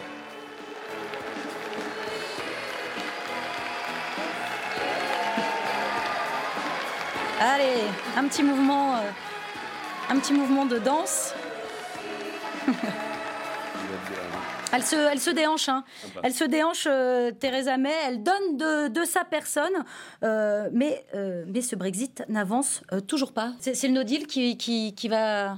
Bah, en tout cas, là, on est dans un truc, un peu- Arrivé on est dans une situation un peu de blocage parce que clairement, du côté de l'Union européenne, on est bien décidé à marquer le coup en disant qu'on sort pas de l'Union européenne avec une petite, euh, euh, une sorte de menu à la carte. Parce que là, quand on entend euh, Theresa May aujourd'hui, c'est essayer de négocier. de- on garderait bien la croissance, on garderait bien le marché commun, mais sur l'immigration, enfin, voilà, il y a un côté quand Une même. sorte de libre-échange, formellement. Donc déjà, l'Angleterre a toujours eu un statut particulier qui a fait grincer des dents. Là, il décide de sortir de façon un petit peu fracassante, mettant en péril l'édifice. Après, on aime, on n'aime pas. C'est difficile de dire aux interlocuteurs, s'il vous plaît, on voudrait un, un traitement de faveur. Ils sont partis dans une option. En gros, Boris Johnson avait pris la main côté Tory. C'était quelque chose d'un peu, un peu dur, un peu de, euh, patriotique. Vous allez voir ce que vous allez voir. L'Angleterre toute seule, la perfide Albion, c'est quand même, on n'a rien fait de mieux depuis, depuis des siècles. Bon, globalement, ça s'annonce compliqué. hein, et, euh, et elle, se retrouve prise entre des Tories qui restent quand même euh, très mobilisés sur le côté euh, souverainiste et un, un Jeremy Corbyn côté Labour qui joue un jeu un peu d'attente en espérant ramasser les, les marrons une fois que tout se sera effondré. Mais voilà, elle est clairement en étau et elle a clairement pas la main. Génie La sortie, elle est prévue pourtant pour le 29 mars prochain, mais pourquoi ça n'avance pas? Parce que c'est un, dossier euh, extrêmement compliqué. Moi, je ne suis pas du tout euh, spécialiste du Brexit, mais, euh, ce, que je, voulais dire, c'est que je trouve. on, on voyait cette image de Theresa May qui est extrêmement sympathique. Et je trouve qu'il y a quand même quelque chose de, de, de- de très sympathique chez Theresa May, cette, cette classe politique anglaise qui a quand même un, un sens de l'honneur et du devoir, parce qu'elle, elle était contre le Brexit, mais elle assume d'aller jusqu'au bout, de, de, même contre sa propre majorité. Elle, le est, elle est critiquée par, par son camp. euh, et puis, euh, mais, Elle est même très fragilisée, elle, oui. Elle est très fragilisée, mais, mais elle continue à tenir bon et elle, elle- elle- elle assume cette droite, euh, enfin cette, cette euh, comment dire, ce courant conservateur et en même temps social qui existe, qui existe euh, chez les conservateurs britanniques. Euh, donc j'ai beaucoup de sympathie pour elle. Et euh, pour revenir au, au Brexit, voilà, on voit qu'on en est deux ans après. On nous avait prédit un effondrement généralisé de, de la- du Royaume-Uni en disant Bah. que ça allait être l'apocalypse. On voit qu'aujourd'hui Personne n'a parlé de l'apocalypse. On s'en hein, sort, sort plutôt Il n'a pas eu lieu, vous êtes au courant. hein. toujours- Oui, il n'a pas encore Vous eu êtes au lieu, courant oui, qu'il n'a pas eu lieu, parce il a qu'après, on oui, peut, c'est ça, on peut mais- faire le bilan du Brexit, mais c'est bizarre. D'accord, oui, mais, il a- mais deux ans après, ça n'a pas été disons qu'on avait dit qu'il allait, qu'il allait y avoir des délocalisations en Ah masse. bah, il a pas eu. en tout cas, le système bancaire est un tout petit peu affaissé et l'industrie est un tout petit peu fragilisée. Jean-Luc Manot, Jean-Luc Manot. L'industrie, pas du tout. Ils sont en plein emploi. Ils sont en plein emploi. Nous, sommes à, nous sommes à le- 10% le- de le- chômage. Allez prendre leurs de emplois, on rigolera. Le On bilan- écoute Jean-Luc Manot. Le bilan du Brexit, on, le fera quand Ah il aura eu lieu et quelques, quelques années après. Et les prémices sont quand même pour la Grande-Bretagne extraordinairement inquiétants. Euh, il est, il, bah, écoutez, euh, quand vous regardez le nombre de banques, de compagnies d'assurance qui quittent les sièges, le nombre d'entreprises de services qui s'installent dans des capitales européennes et qui quittent Londres, c'est quand même un, un warning pour, pour utiliser arrivent, le terme, notamment, qui est euh, très devenu- important. c'est en train de devenir un paradis fiscal. Très important. Ah bah, Bah oui. Non, mais, c'est non, mais je ne dis pas que c'est bien. Oui, oui, Je ne dis pas que c'est bien. oui, oui. Ça fait pas les Oui, économies, et puis, ça mais fait je pas dis pas que c'est bien, Chacun sait, vous allez peut-être nous dire qu'ils peuvent compter sur le, formidable soutien de Trump, qui chacun sait euh, aide beaucoup les pays européens. Non, écoutez, c'est- le no deal, c'est pas bon pour les Européens et c'est exécrable. Pour, euh, pour, pour, pour les Britanniques. Et la réalité, c'est que les, les, les Britanniques, l'élite britannique, a fait un référendum en pensant qu'ils ne le perdraient jamais. Et ils l'ont perdu sans stratégie après, et ils n'ont toujours pas de stratégie aujourd'hui. Et curieusement, miracle, l'Europe semble en avoir une. Fio- une Fiona. Fiona Lazare, euh, il se dit qu'à l'Élysée, on se prépare déjà au no deal. Il va y avoir un, un Conseil européen qui est prévu le 18 octobre. Où Absolument. Ces sujets vont être mis sur la table. Et encore une fois, l'objectif, c'est que qu'on se tienne prêt à, à cette sortie ou à ce no deal euh, pour, euh, pour mars prochain. Mais ce qu'il faut Et pour quelles qu'on ait- conséquences alors ce qu'il faut qu'on ait aussi à l'esprit, c'est que on a un certain nombre de nos compatriotes qui sont établis en Angleterre et qu'il faut qu'on arrive aussi à défendre euh, les Français qui sont établis là-bas. Donc il faut vraiment que l'ensemble des, impacts que ce, Brexit va avoir sur les Français, sur l'économie, sur l'Europe, soit mis en soit, soit, soit travaillé, mis sur la table lors du Conseil européen et qu'on anticipe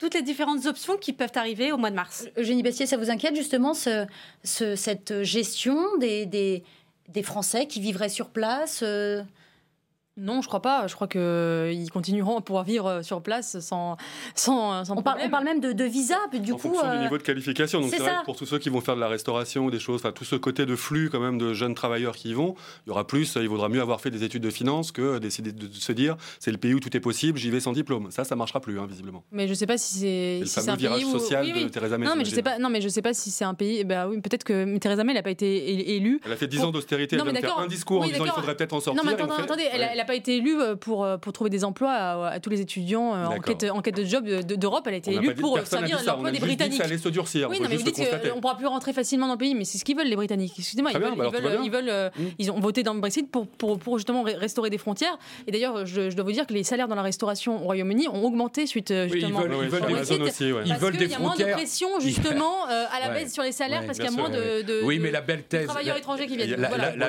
La belle thèse souverainiste sur laquelle ces gens sont formidables parce qu'ils veulent des frontières, sauf quand elle arrive avec la- avec l'Irlande.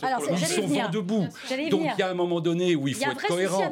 Si on dit qu'il faut des frontières, il faut des Moi, je suis- frontières. bah, Quand bien, on dit suis- qu'il faut, pour l'indépendance de c'est-à-dire que tous les gens, tous les gens qui sont qui ont, qui ont cette espèce de passion du douanier, cette espèce de de, de, de- de- comment dire d'amour euh, immodéré pour le, le- le poste frontière. Que pour les gens, Hein, pas pour les voilà. marchandises, hein. Et euh, pas pour les marchandises, Évidemment, que les Anglais, les- c'est que pour les gens. Les toujours laisser c'est regardez ce qu'elle demande, Mais- Theresa May. On veut le marché unique. raison- On veut surtout pas pas que une Theresa May- frontière. Mais c'est le sujet, donc je suis désolé. De l'Europe, Bah de l'Europe, ils veulent tout jeter.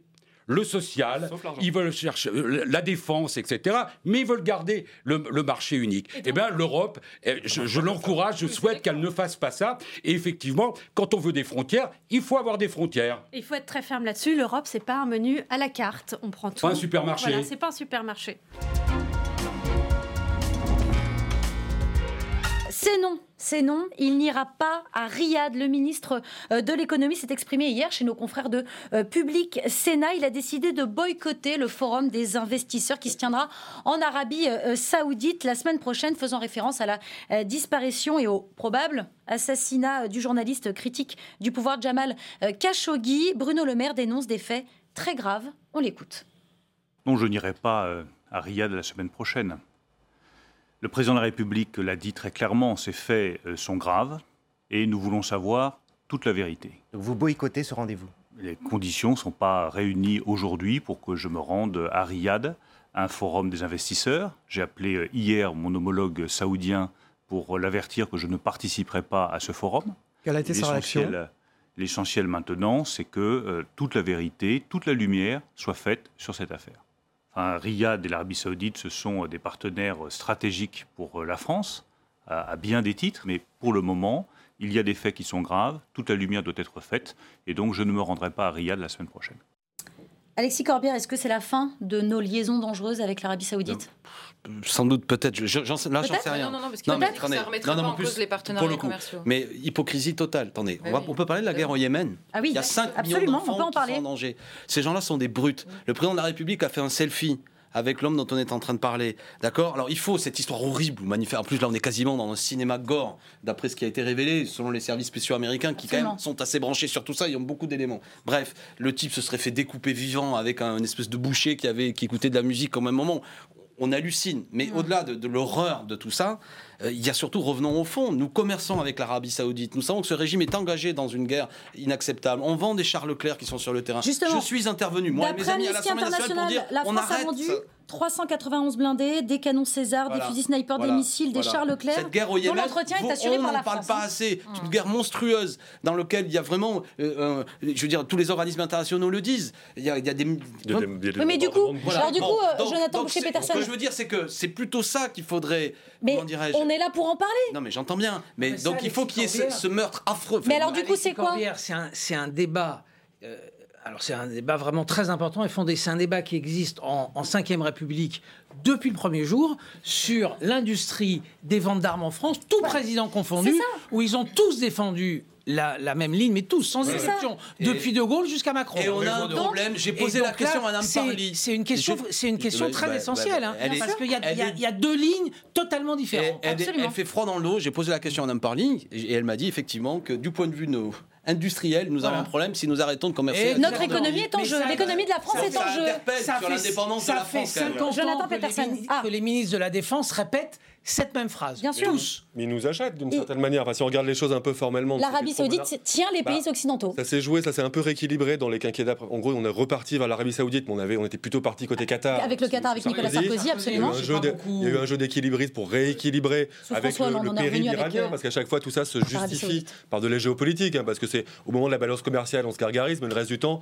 tout ça se fait globalement en catimini. hein. Quand on vend des rafales, on dit on klaxonne, mais formellement tout ce qu'on vend de, de bien dégueulasse comme, comme, comme Team d'arbres, ça on, on le fait pas. Formellement, ils sont sunnites les, euh, les, Saoudiens. L'Iran est chiite. Il y a cette espèce de jeu de dire on n'a pas le choix, cette espèce, cette espèce de cynisme de- qui peut parfois, évidemment, est intrinsèquement lié aux relations internationales, mais il y a historiquement là cette espèce de justification euh, de dire le principal, et c'est toute la ligne américaine, toute la ligne israélienne sur ces, sur ces questions-là, c'est que le principal péril, on est entre la peste et le choléra, hein, Mhm. c'est l'Iran, c'est cette espèce de, de, de- peut-être de fantasme-là, parce que du coup on regarde pas les choses vraiment en détail, euh, et du coup ça justifie de trouver l'allié, le contrepoids naturel dans la région, c'est l'Arabie Saoudite. Et, tout à ce titre-là, tout En cas, c'est leur vision de l'équilibre dans la, dans la région. Et tout d'un coup, il y a un accident qui, qui fait exploser le tableau, effectivement. On avait C'est Ben Salman la- le moderne, la- ça- ça fonctionnait bien comme Tout ce qu'on a écrit euh, dans nos journaux, pas, moi j'ai jamais écrit sur Ben Salman, mais tout ce qu'on a écrit dans tous les journaux de toute Le de sur le réformateur, femmes. Évidemment. sur le transformateur, etc. Peut-être qu'il l'est d'ailleurs aussi- aussi. on parle de il est Mohamed aussi- Ben Salman Mais et, et mais sa vision 2030. hein. Ce régime reste fondamentalement ce qu'il est. Charlotte euh, Dornelas. Moi, c'est ça qui me choque, c'est que tout il y a une unanimité depuis euh, cette affaire sur euh, l'Arabie Saoudite. C'est un pays monstrueux, mais c'est quand même des choses qu'on n'a pas entendues pendant très longtemps, notamment au moment parce qu'il n'y a pas que la question des ventes d'armes. Enfin, elle, est, elle, sous-tend évidemment, mais là, on prend prétexte du meurtre effectivement monstrueux, mais encore une fois, il y a quand même beaucoup de pays qui sont en jeu. Euh, moi, que le haut fonctionnaire turc, euh, qu'il faille le croire sur parole, alors que les services secrets turcs, on le sait quand même, sont extrêmement doués, ont vu passer tout ce monde-là euh, à l'aéroport la veille sans ne jamais rien dire, que Donald Trump lui-même, à la fin, enfin le, le 2 octobre, le jour même, avant que ce journaliste disparaisse, dise de toute façon, on tient l'Arabie Saoudite dans nos mains. Si on lâche demain, le- le royaume s'effondre, etc. Toutes ces questions font que moi, je resterai extrêmement prudente sur la fin, ou en tout cas sur la responsabilité dans la mort de journalistes. En revanche, je note que la mort de ce journaliste fait dire à Bruno Le Maire les conditions ne sont pas réunies pour que j'aille à Riyad. Alors moi, je pose une question à Bruno Le Maire. Quand est-ce qu'elles ont été réunies pour qu'il aille à Riyad? Parce que c'est ça la question. Il y a évidemment le Yémen, mais pardonnez-moi, on a fait des leçons de morale. Oui, bien On sûr. a fait des leçons de morale démocratique Sur les droits de l'homme. de l'Arabie Saoudite quand il a fallu aller en Syrie. Il- il- franchement, ils se foutent de nous. C'est ça surtout le problème. Au-delà de la question de l'armement, c'est la question de cette On a moralité qui vient en pied dans un dans la région, vous avec avez- des conséquences Allez, terribles. Et, le fond du, du problème est là. C'est que- dernier mot, je vais vous dire une chose. Je vais être Dernier extrêmement mot. cruel. La France, elle s'alignera sur les États-Unis. Le maire, Ah, oui, ce qu'il veut. Il y aura aucune. C'est ça qui est terrible aujourd'hui. C'est que là, Trump euh, vous euh, monte la voie et il Vous fera ce qu'on lui dira de faire. Il va apparaître sur vos écrans. Il concerne le journal Le Monde. Euh, Pigas cède 49% de ses parts à Kretinsky. Le pôle d'indépendance obtient un droit euh, de veto. Le milliardaire tchèque a déjà en sa possession le magazine Elle, Télé 7 jours, France Dimanche, Marianne. Euh, Alexandre Devecchio, euh, des rachats de presse par des manias étrangers, ça a toujours existé. Pourquoi là, ce serait plus inquiétant?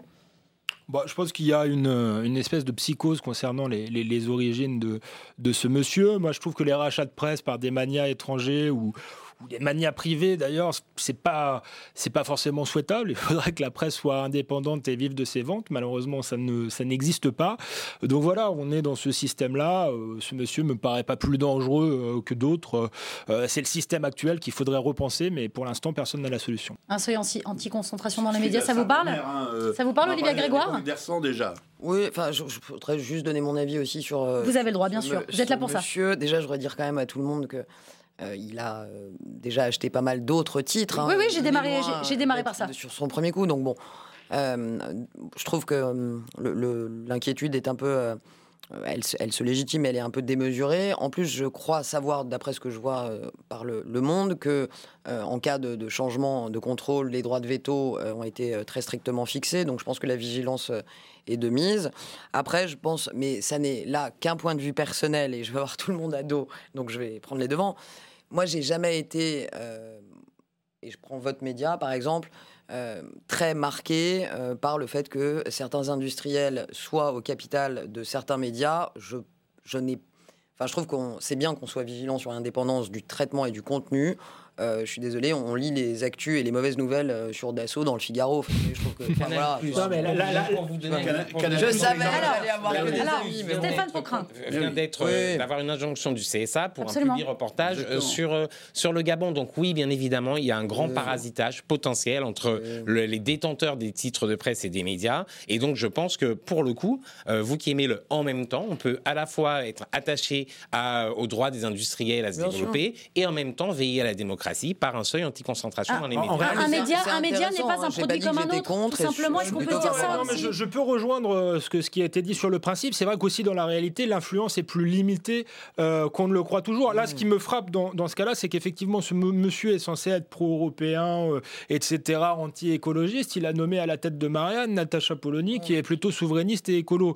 Euh, donc, je suis pas sûr qu'il ait une influence si nette euh, qu'on le dise sur la ligne éditoriale. Après, Si- je suis d'accord avec Alexandre vous. Devecchio, s'il S'il avait racheté achète le des Figaro- journaux, c'est pas non plus pour. S'il avait racheté le Figaro, ça vous aurait plus gêné peut-être moi, je sais rien. Moi, je, je- ça va très bien avec Ah, la- Il y a eu un petit- il y a eu un petit recul. Il y a eu un petit recul. On ne sait pas de quoi demain sera fait. Très Il faut, bien. il faut pas Michel être naïf, Puzol. il faut pas être naïf sur le- l'étude d'influence. Bien entendu, bien entendu, quand ce genre, ce genre de personne euh, prend un groupe de presse, ou euh, c'est pas pour faire de l'influence à la petite semaine sur la population. Ou de la Par poésie, contre- il le dit joliment. mais pas de la poésie non plus. Sur les décideurs. contre- Sur les décideurs. contre, sur les décideurs et sur les moments opportuns où des grands enjeux se jouent pour eux. Alors là, faites-moi confiance, la machine, elle se met en route, elle est très efficace et elle va jusqu'au plus haut sommet de l'État. Donc on l'a déjà vécu dans l'histoire, donc c'est pas, faut, faut pas se tromper de vrai, sujet. Leur sujet à eux, euh, son sujet à lui, c'est pas d'influencer des élections euh, euh, en banlieue parisienne. Par contre, il a quand même quelques sujets avec la France qui sont pour lui stratégiques. Une prise de guerre qui rend le Premier ministre, qui est aussi, vous le savez, ministre de l'Intérieur par intérim, très très fier de sa police nationale. On l'écoute. Depuis euh, le 1er juillet dernier, à la suite euh, de l'évasion spectaculaire de Redouane Faïd, il y a eu un travail considérable, méticuleux, intensif, remarquablement coordonné, qui a pu euh, permettre cette nuit une intervention qui a été réalisée dans des conditions de sûreté et de professionnalisme qui font honneur à la police nationale. Jonathan Boucher-Petersen, euh, jamais 203. On attend la prochaine évasion maintenant? Ouais, euh, je pense que l'administration. Après, euh, rien n'est impossible hein, quand on arrive à l'arme de guerre, à l'explosif et qu'on éclate tout sur son passage, comme le font les braqueurs, hein, Redouane Faïd comme Ferrara à l'époque. De fait, ça, rend les choses compliquées. Là, il est quand même dans, un, dans une situation où c'est devenu un symbole. Euh, ce serait un pied de nez absolument, absolument fou. On va pas présager. Euh, en revanche, il y a un côté.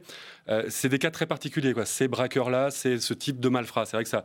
On, toujours, on parle plus de la prison d'ailleurs pour parler de l'évasion de ces grands personnages que, Que de la prison la situation des 60 et quelques milliers de personnes qui y sont. On va, on va en parler de- du système Voilà. carcéral Derrière français. Faïd, derrière les braqueurs, Mesrine, Ferrara, enfin, il y a toujours le côté, c'est le plus intelligent de la bande. Une espèce de Il y a toujours un légende petit fond de romantisme. Il Voilà. l'a alimenté quand il a fait son livre avec euh, le- un des frères. Piera, où on nous expliquait que c'était le born again du braquage, qui aujourd'hui, euh, un peu comme un repenti de la mafia sicilienne, faisait euh, transmettait son expérience.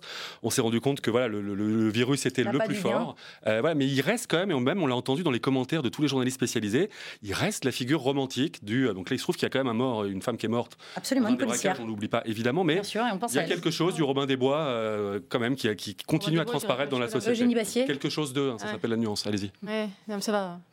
On vous écoute. Euh, je- oui, moi, il y a un truc qui m'a qui m'a fasciné, qui m'a que j'ai adoré dans cette euh, dans cette histoire, c'est euh, le fait que on a appris euh, après après l'arrestation que Redouane Faïd se cachait dans une derrière une burqa Oui, pour sortir de chez lui. Donc j'ignorais qu'en France, pour être discret, euh, il fallait sortir en burqa. C'est quand même assez euh, incroyable quand on Bah, sait par, que la rapport burqa au bi- par rapport au bikini, sait- ça saute aux yeux. Quand mais on après, sait que, euh, quand on sait que la burqa euh, est interdite en France, en fait, apparemment, donc il y a certains territoires où ce n'est pas appliqué, que la loi n'est pas appliquée, puisque il est visiblement euh, plus euh, facile de se. de- c'est un, un C'est un outil pour se enseignement un cacher, petit donc peu euh, typé, un- d'une discrétion. surprenant comme, C'est un- euh, comme Ouais, moi je m'attendais à un Non, commentaire. non, mais moi, j'ai- j'ai j'ai trouvé j'ai ça très j'ai intéressant. vous en plus d'ailleurs. Je trouvais c'est ça très intéressant parce que ça montre, ça veut dire que la loi n'est pas appliquée ouais, dans certains que quartiers, que je pense que ça montre, c'est quand même qu'on a une police qui est efficace. Euh, il faut saluer le courage et l'efficacité des forces de l'ordre. On nous parle de, de, de- de problèmes incroyables suite à la démission de Gérard Collomb. Eh ben alors justement, est-ce ce que, ça a été prévu Est-ce que, est-ce que ce- cette temporalité a été euh, travaillée pour que justement euh, ce ne soit pas Gérard Collomb qui tire la couverture à lui, mais que ce soit Édouard Philippe qui annonce cette, quand- cette capture Quand c'est fait dans des délais aussi courts, je pense pas qu'on puisse dire ça. Je crois que ça fait, ça fait plusieurs semaines, voire plusieurs rien, mois qu'on recherche Redouane Faïd. On n'en sait rien, Ouais, je n'en sais rien. Mais voilà, le, le timing ne permet pas de, de, de- de pouvoir envisager ce, ce- ce- Hmm. ce que vous suggérez là. Euh, mais en tout cas, ça fonctionne, on a réussi à l'attraper et euh, il va être euh, jugé. D'ailleurs, un, un- un rapport a été remis à la, à la ministre sur euh, les conditions, des mesures ont été prises. Alors justement, on, y arrive. Euh, je, je vais tout simplement reprendre les propos. Euh, que l'avocat pardon de, euh, Redouane euh, Faïd, maître Raphaël Chiche, a, transposé, a transmis aux médias, à, travers les médias, la voix de Redouane Faïd. Une fois l'apaisement venu, il sera nécessaire de reposer le débat des longues peines et des mouroirs faisant fonction de prison.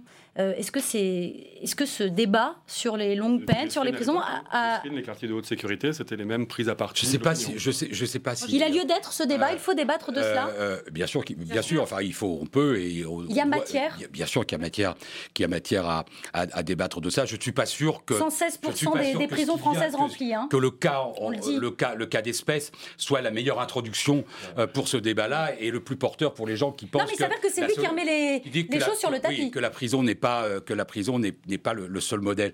Euh, Simplement d'un mot. J'ai entendu toutes les déclarations euh, avec euh, la police a été formidable, l'État, etc. Et, et c'est sans doute vrai. Est-ce que- pas- est-ce que- il y a pas eu un coup de feu, Non, non, mais pas- ça s'est fait, pas très vous. Je- je- discrètement, faut le- faut le- les, les faut le ministres, dire etc. aussi. Est-ce que je peux un moment faire une remarque, c'est qu'il eût été quand même plus convaincant sur euh, les qualités de l'État qu'on l'empêcha de s'évader. Oui, voilà. Bien sûr. Non, mais malgré bien tout, sûr, quoi. mais c'est pour Parce ça qu'il y a toujours en France ce côté-là, quoi. On a une catastrophe et puis trois mois après, on dit regardez, c'est formidable, on, on- on- on a géré le truc. Oui, mais enfin, C'est euh, mieux de gérer, d'éviter les catastrophes, quoi. Vrai que l'état de la pénitentiaire appelle un tout petit peu à la mansuétude. Dans ce genre de Non, cas, quand ils arrivent à l'arme de guerre avec que- de l'explosif, on s'écarte. Je pense qu'on, enfin moi personnellement, en tout cas, j'ai de la pitié pour cet homme qui va passer euh, le reste de sa vie en prison. Et je pense qu'on, voilà, évidemment, il a, il a commis plusieurs braquages. Évidemment, une policière est morte pendant un braquage, mais il ne l'a pas tué lui-même. Ouais. Rappelons-le quand même. Ouais. Et je trouve que voilà, c'est quand même un sort tragique. Euh, Il va finir sa vie en prison. Ça fait un an, un an tout juste que le mouvement MeToo a explosé un peu partout euh, dans le monde. Deux termes anglais passés dans le langage courant, pardon, pour dire euh, moi aussi, moi aussi, euh, j'ai subi en tant que femme des violences verbales ou physiques. Je ne suis euh, pas seule. Une libération euh, de la parole. Euh, selon un sondage enquête Harris Interactive, le mouvement euh, hashtag MeToo euh, n'a pas changé euh, la face du pays. Euh, c'est en tout cas ce que pensent 70% des personnes euh, interrogées. Est-ce que c'est aussi euh, votre point de vue, Eugénie Bastier On parle de quel pays? Parce que De- de- de- de la France, bien sûr, de la France. Excusez-moi, bien sûr. C'est d'abord un mouvement américain. Euh, oui, moi je pense que MeToo a été euh, n'a pas été la révolution que ces turéféraires euh, ont essayé de, faire accepter dans, dans le débat public. Euh, MeToo a été un moment de libération de la parole. On parlait de la des crimes de pédophilie dans l'Église. Pour moi, c'est la même chose, c'est-à-dire qu'à un moment la parole se libère. Il y a des, des- des crimes qui étaient passés sous silence ou des agressions qui étaient passées sous silence reviennent au grand jour. Il y a un moment de libération de la parole. Parole.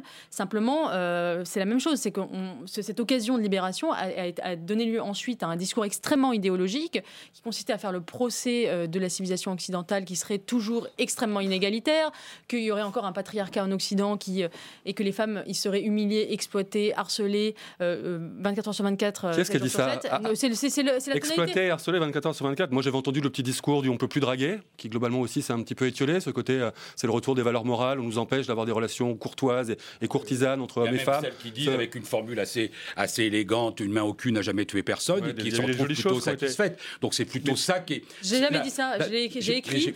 Euh, non, mais je ne vous mets pas en cause. Non, mais ça fait, référence, à- ça fait référence à. du tout, mais enfin, il y a, des. ce- n'est pas un crime. Ce qui s'est aussi, ce qui s'est aussi libéré, euh, c'est cette, euh, euh, cette parole machiste revendiquée. Bien sûr. Ah bon Où ça Bah, chez plein de gens Où ça qui disent, ça après tout, qui disent, après tout, c'est pas si grave. Les textes qui disent, euh, finalement, euh, on en fait beaucoup parce que euh, c'est pas, ça va empêcher effectivement de draguer, etc. Et moi, je suis fasciné par voir que quand, quand des femmes participent à ce, à ce, à ce- à ce- Ok, bah, encore participent heureux. à ce, Excusez-nous, non, non, mais, voilà, à ce mouvement-là un- et qui disent tout ça n'est pas si grave. Et j'ai envie de dire, elles ont le droit de le considérer, mais pas de l'imposer à la société publique. D'ailleurs, j'ai envie- Lazare. j'ai Vous êtes envie de vous- bon. D'ailleurs, j'ai envie de vous dire, euh, euh, faites des clubs.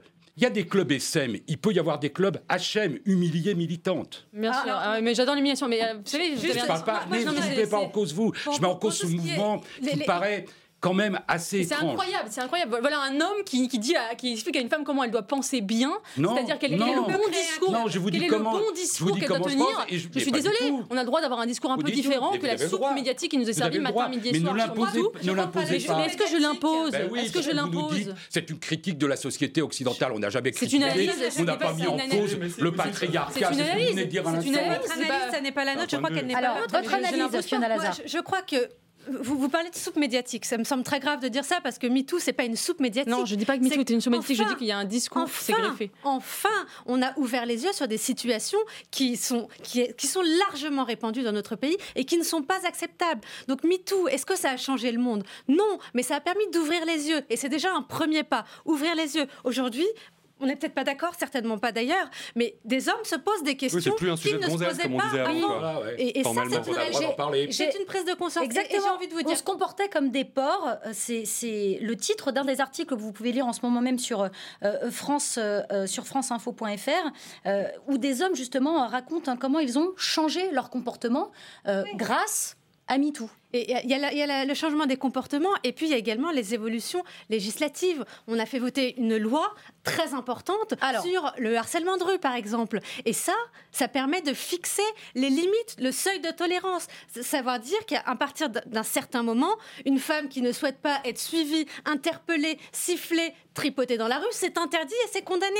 Est-ce que c'est suffisant? Est-ce que le mais gouvernement a fait assez? C'est jamais suffisant et c'est jamais qu'une question de politique publique sur ces questions-là. C'est un enjeu d'éducation collective. De... Et voilà, ce sondage, il n'est pas très étonnant parce que le, le machisme, la misogynie au quotidien, peut-être que vous le subissez pas et tant mieux. Et je me place pas à la place des femmes, mais je le vois, moi, rien que dans la société dans laquelle je vis, qui pourtant est forcément plus privilégiée, ou forcément, il y a peut-être, on met peut-être un peu plus les formes. On fait un peu Encore plus que attention. c'est le moins qu'on puisse dire. Encore que.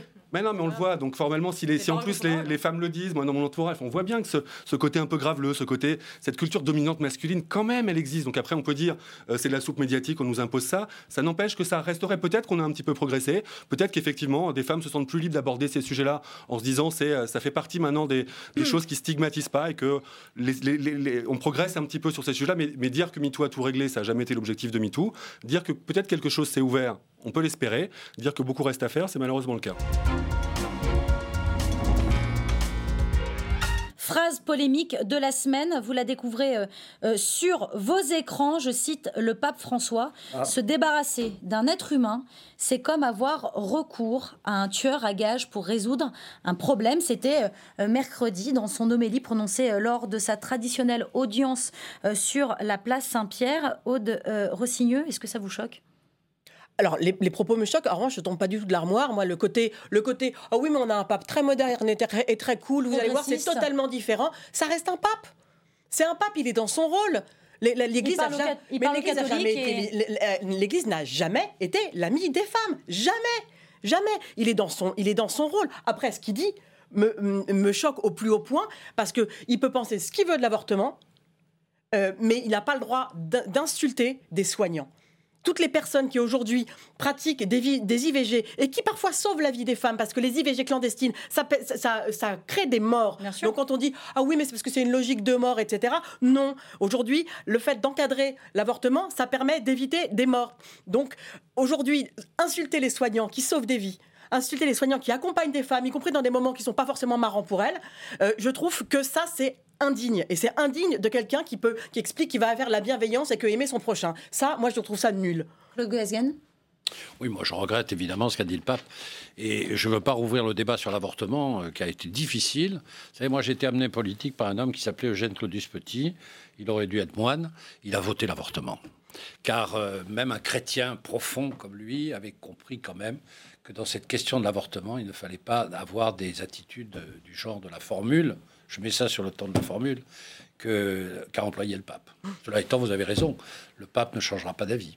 C'est quoi, Pierre Jacquemin? C'est une provocation, une de plus, parce que le pape François, est, est- de temps en temps, euh, utilise ce registre-là aussi? Et là, ce, ce- ce propos arrive à un moment où on est dans un état du monde où il y a cette montée du populisme qu'on a évoqué tout à l'heure, où il y a un danger imminent pour les populations, euh, euh, effectivement les femmes victimes de violences au Brésil ou les homosexuels au Brésil, et que le propos du pape a une résonance aussi à l'échelle internationale. Et donc cette responsabilité qui est la sienne devrait être justement de euh, faire attention aux propos qui sont les siens. Quand il parle de tueurs à Oui. gages, quand il parle des homosexuels, euh, on sent bien que justement cette parole a un impact et qui cet impact s'accompagne de prises de pouvoir euh, de gens qui euh, vont menacer sans doute effectivement les libertés, encore une fois, des homosexuels, des femmes euh, victimes de violences, et que sont, ça me paraît gravissime, ça me paraît gravissime. Effectivement, on pas lui d'avoir un propos très, très Ouvert- ouvert et progressiste. mais, mais quand même, là, c'est Mais la c'est formule est extrêmement trop- grave. C'est- Inacceptable. Philippe Tesson, c'est une formule qui est inacceptable? Euh, oui, c'est inacceptable. Inacceptable, ça veut rien dire. Il faut bien l'accepter. On va pas le tuer. Euh, J'en tire la conclusion. j'enfonce une porte ouverte. Mais c'est quand même, euh, c'est vrai, c'est une conclusion un peu philosophique. Dès que vous vulgarisez euh, une question d'ordre métaphysique, vous arrivez à quelque chose de, que ça vous appelez-vous inacceptable. C'est plus inacceptable, je dirais pas ça. C'est malheureux. C'est dommage. C'était c'était en dehors de son discours en plus. Terme c'est ça. Il est comme ça, il y criminel, euh. croit, c'est pas une Ah oui. provocation. Il y croit. S'il est vraiment, s'il est vraiment le pape, dont- s'il est vraiment le pape dont il donne l'image, c'est-à-dire un pape un peu inspiré, j'appelle ça euh, euh, donc un pape métaphysique, quoi. Alors dès l'instant où vous entrez, vous mettez ça dans la, dans- sur la place publique et que vous vulgarisez. aimerait qu'il y ait des termes aussi durs sur les conditions d'existence Ben oui, aussi dans oui, l'Église. C'est-à-dire que les, les phénomènes de pédophilie qui sont pas j'allais dire, il y a- on, aime- on aimerait quand même qu'il soit aussi qu'il propos- Il y a un contraste- il y a un Voilà, contraste entre la netteté l'indulgence, tranchante. l'indulgence Voilà. qui est la sienne, l'indulgence qui est la sienne sur la question propos pédophilie très et des durs sur propos la pédophilie. qui Et sont criminels je sur pense les.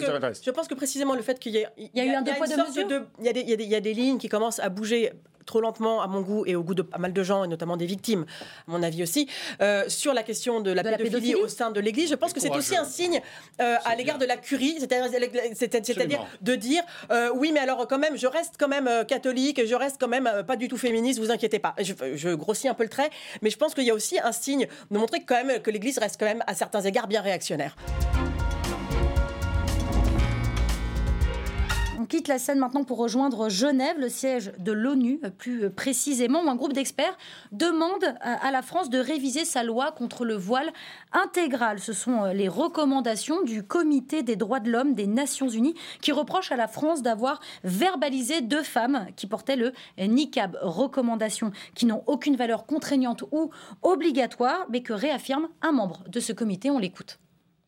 Et on a trouvé une violation des droits euh, de la liberté à, manifester sa religion, ou, et aussi une violation de l'article 26, qui est l'article euh, qui euh, interdit la discrimination. On est bien conscient du fait que c'est une très grande question euh, qui suscite aussi beaucoup d'émotions et beaucoup de réactions, et donc qui peut être politisé et manipulé, etc. Ce n'est pas le rôle du comité. Nous, on fait une analyse strictement juridique de la situation. Alexandre Devecchio, C'est si compliqué que ça de faire comprendre la laïcité à la française Mais je crois qu'en plus, du la, monde la- la question est, est- est mal posée, parce que cette loi, et c'est là qu'ils sont particulièrement malhonnêtes, parce qu'elle dit qu'ils font pas de politique, ils font du juridique, mais sur le plan juridique, cette loi est très claire. Ça n'a rien à voir avec la laïcité, puisque la laïcité ne s'applique pas dans l'espace public. C'est une question, un, d'ordre public, on n'a pas le, le- le- le visage caché sur la voie publique. On a vu que ça pouvait avoir des conséquences réelles avec Redouane Faïd il n'y a pas longtemps, qui fait a été arrêté. Donc ça, c'est un. Et deux, un euh, c'est une question de valeurs fondamentales, d'égalité homme-femme, de, de fraternité même, euh, j'allais dire. Donc ça n'a rien à voir avec la laïcité et les grandes phrases sur la liberté de gens qui, à mon avis, sont les idiots utiles euh, des ennemis de la liberté, parce qu'il n'y a pas pire sym- symbole de négation de la liberté que, ce- que cette bour- burqa. Est-ce que vous êtes d'accord avec ça, Stéphane Pocrin Moi, je suis très attaché à, à la laïcité. Et donc, je pense qu'il faut pas. euh, je suis ravi de- d'entendre euh, Alexandre dire. Et je que- défends plutôt la laïcité par ailleurs, mais là, je suis- pas, je, c'est pas le je suis ravi de l'entendre dire que euh, on peut penser en termes de fraternité et tout, parce que dans la séquence d'avant, il nous parlait de choc des civilisations. Donc, je, je l'appelle à être en cohérence totale lui-même avec ses propres propos. En l'occurrence, là, je pense que l'ONU fait un peu, euh, l'ONU fait un peu, euh, fait un peu fausse route. Voilà, j'ai pas le sentiment que le port du niqab soit défendable. Le- L'ONU fait fausse route, comme vient de le dire euh, Stéphane Pocrin Là, je pense qu'on n'a pas encore eu le plaisir de vous entendre, mais euh, j'adhère à ce que vous avez dit. J'adhère à l'adhésion euh, de Stéphane Pocrin. J'ajoute quand même que moi, ce qui m'importe, c'est que la Cour européenne des droits de l'homme euh, est dans la droite ligne de ce que nous avons posé dans la loi. Et vous avez rappelé les fondamentaux de la loi et pourquoi on avait fait cette loi. Euh, J'ajoute que quand la, la Cour européenne des droits de l'homme euh, valide l'interdiction euh, du, du niqab en Belgique, au Danemark, en Autriche, Bon, on est aujourd'hui euh, au sein de, l'Europe. Moi, ce qui m'importe, c'est que les positions françaises au niveau de la Cour européenne des droits de l'homme soient dans les droites lignes. Je pense, comme l'a dit d'ailleurs le ministère de l'Intérieur, que la conception de ces experts euh, de, l'ONU est très extensive. euh, et j'adhère globalement à, tout ce que vous avez dit. On a trop d'exemples récents, et d'ailleurs qui font froid dans le dos. voilà, et, pardon, en tant que femme, j'ai encore désespérément besoin qu'on me prouve que porter le niqab est un choix de liberté personnelle au féminin.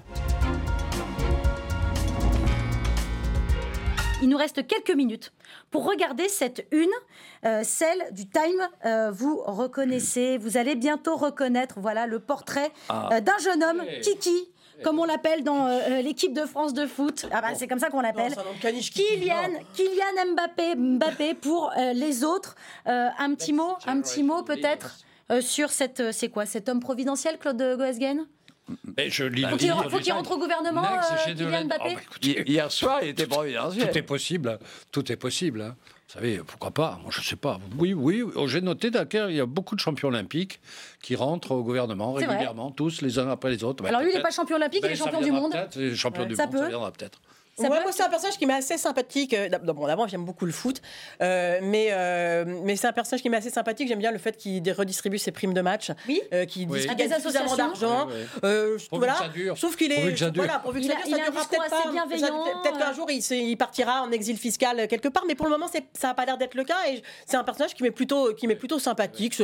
On a besoin de héros positifs. Franchement, euh, ça, il me dérange pas. Quoi. C'est Voilà. c'est une, c'est une su- une success story comme on les aime finalement? Oui, c'est bien, et c'est bien de voir euh, ces figures à la tête Bah oui, la de- preuve. de- de- à la- dans les couvertures de magazines. C'est comme en 98, on avait voulu voir euh, ce qu'avait donné la Coupe du Monde et les personnes qui les avaient pas, qui l'avaient porté. Aujourd'hui, effectivement, Mbappé euh, euh, participe d'une construction d'un d'un- d'un par- d'un parcours collectif aussi, d'une appropriation collective de ce qu'a été la victoire de la Coupe de, la France à la Coupe du Monde. Et c'est puis bien que ce soit les Américains qui le disent et qui mettent Mbappé Et euh, j'aime bien sur moi, la- ce, sur la ce couve. visage-là comme visage de la France aujourd'hui. Ça me plaît bien. Voilà. Absolument.